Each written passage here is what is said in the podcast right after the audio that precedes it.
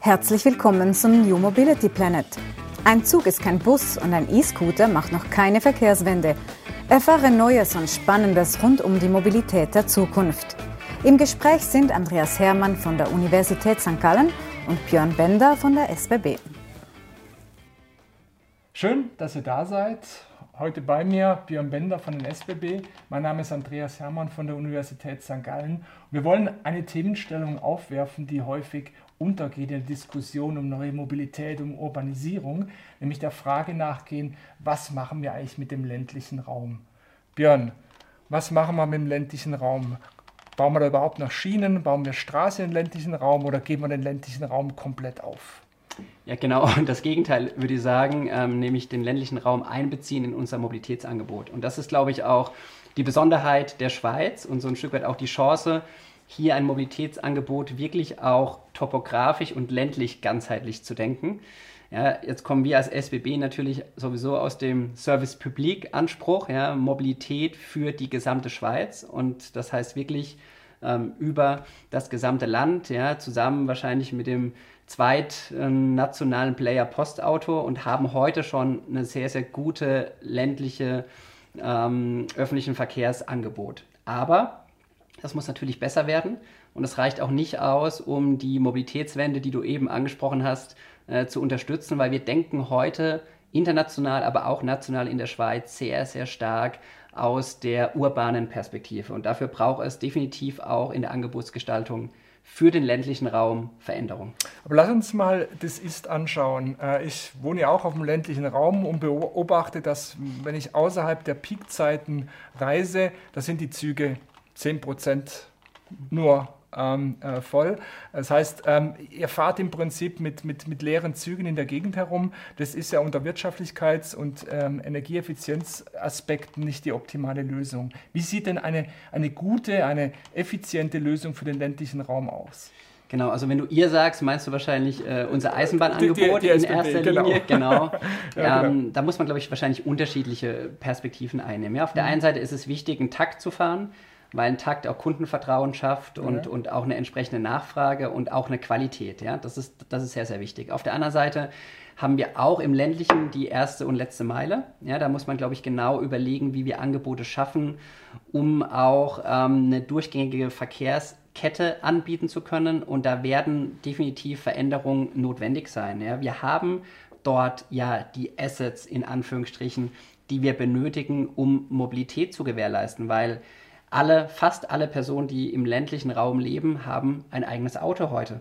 Ja, ähm, weil sie das brauchen, weil es der Lebenssituation angepasst ist. Und wenn wir jetzt mal weiterdenken, wie wir auch diese Autos zukünftig einsetzen können für Mobilitätskonzepte, dann ist es natürlich notwendig, dass diese geteilt werden, dass die öffentlich zugänglich werden, dass die irgendwann mal autonom oder mhm. teilautonom fahren und wir natürlich ja von einer hohen, von einem hohen ähm, oder von einem noch niedrigen Kostendeckungsgrad zu einem immer höheren Kostendeckungsgrad in der Mobilität kommen. Mhm. Weil eins muss uns klar sein, Mobilität ist teuer und Mobilität wird auch teuer bleiben. Genau. Und vor allem im ländlichen Raum, dort, wo die Nachfrage geringer ist als in der Stadt. Ich hätte vorher auch das Autobeispiel nehmen können. Ich hatte ähm, äh, das Bahnbeispiel genommen, aber bei, beim Auto gilt auch, wir haben eine Auslastung von 1 bis 1,5 Personen pro Fahrzeug.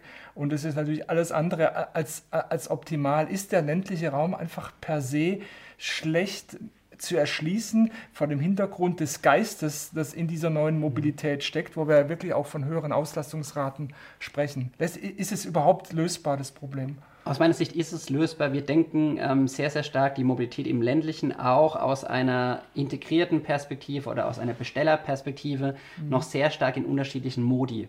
Mhm. Ja, wir denken in Bus, wir denken ja, in Bahn genau. und wir denken zu wenig integriert. Und da liegen, glaube ich, wahnsinnig viele Chancen drin. Und ich sehe auch sehr, sehr gute Ansätze bereits. Ja, wir sind beispielsweise mit einigen lokalen Transportunternehmen unterwegs, sogenannte tangentiale On-Demand-Services ähm, auszuprobieren. Weil wenn wir heute auf die Verkehrssysteme schauen, sind die sehr, sehr stark radial, sternförmig angeordnet mhm. und die wichtigen Tangentiallinien gerade im ländlichen fehlen. Ja? Und wir haben dort beispielsweise jetzt bei einer Exploration am Bieler See gezeigt, dass wir ja 40 Prozent äh, neu in den öffentlichen Verkehr bringen können, die vorher ähm, eigenes privat besessenes Auto gefahren sind. Da, das heißt, jetzt zu denken in Angebotskonzepten, in kleineren Gefäßen, in individuelleren, flexibleren Gefäßen führt dazu, dass wir auch die Mobilität im ländlichen beeinflussen können und die muss am Ende gar nicht teurer werden, sondern es ist wirklich das Zusammenspiel aus lokalen Transportunternehmen, Kanton, Gemeinde, aber auch natürlich Poste, Auto, SBB. Muss man das Thema vielleicht auch viel größer denken. Wir wissen ja, dass äh, Zugang zur Mobilität der entscheidende Faktor ist, um Menschen aus Arbeitslosigkeit zu bekommen, um sie in Wohlstand zu bekommen, um Zugang zu schaffen zu Bildung. Also wir könnten ja im Prinzip die Rechnung aufmachen. Der Staat gibt dir in gewisser Weise ein klein wenig Geld und spart auf der anderen Seite Unterstützung für Arbeitslosigkeit ähm, ne? oder, oder ähnliche äh, Aufwendungen. Wäre das ein Deal, auf den du dich einlassen würdest? Ob das ein Deal wäre, den müssen wir uns, glaube ich, genau ansehen. Aber klar ist, dass Mobilität ein ganz, ganz großer volkswirtschaftlicher Aspekt ist.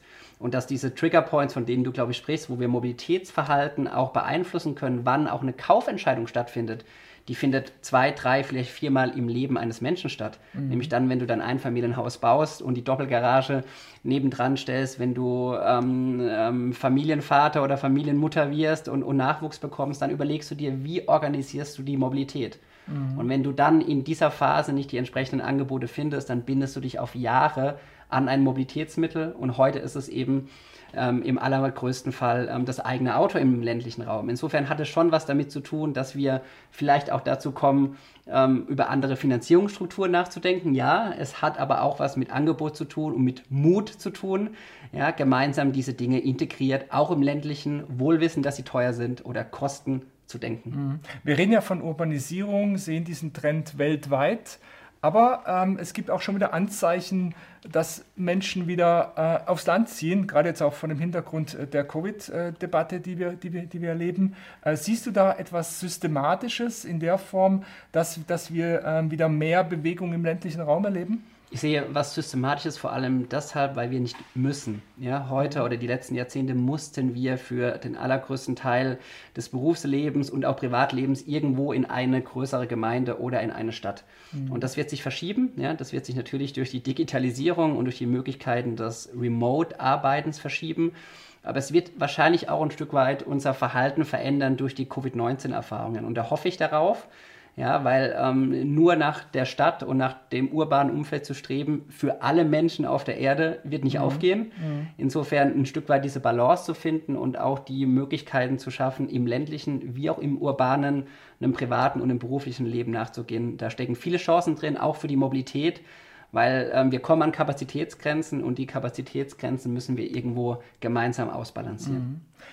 In vielen Regionen der Welt bleibt den Menschen gar nichts anderes übrig, als in die urbanen Zentren zu gehen. Nur dort gibt es Zugang zu medizinischer Versorgung, zu Bildung, zu Arbeitsplätzen. Nicht so in der Schweiz. Björn Bender hat eindrücklich äh, ausgeführt, welche Chancen neue Mobilität bietet, um weiterhin auf dem Land zu leben, aber gleichzeitig alle Chancen und Möglichkeiten zu besitzen, die eben auch die Stadtbevölkerung besitzt. In diesem Sinne freue ich mich auf weitere Diskussionen und auf ein weiteres Wiedersehen beim nächsten Thema.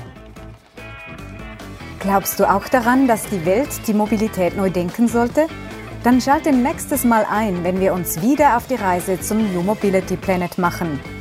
Dieser Podcast entstand in Zusammenarbeit zwischen der Universität St. Gallen und der SBB Geschäftseinheit Neue Mobilitätsdienstleistungen.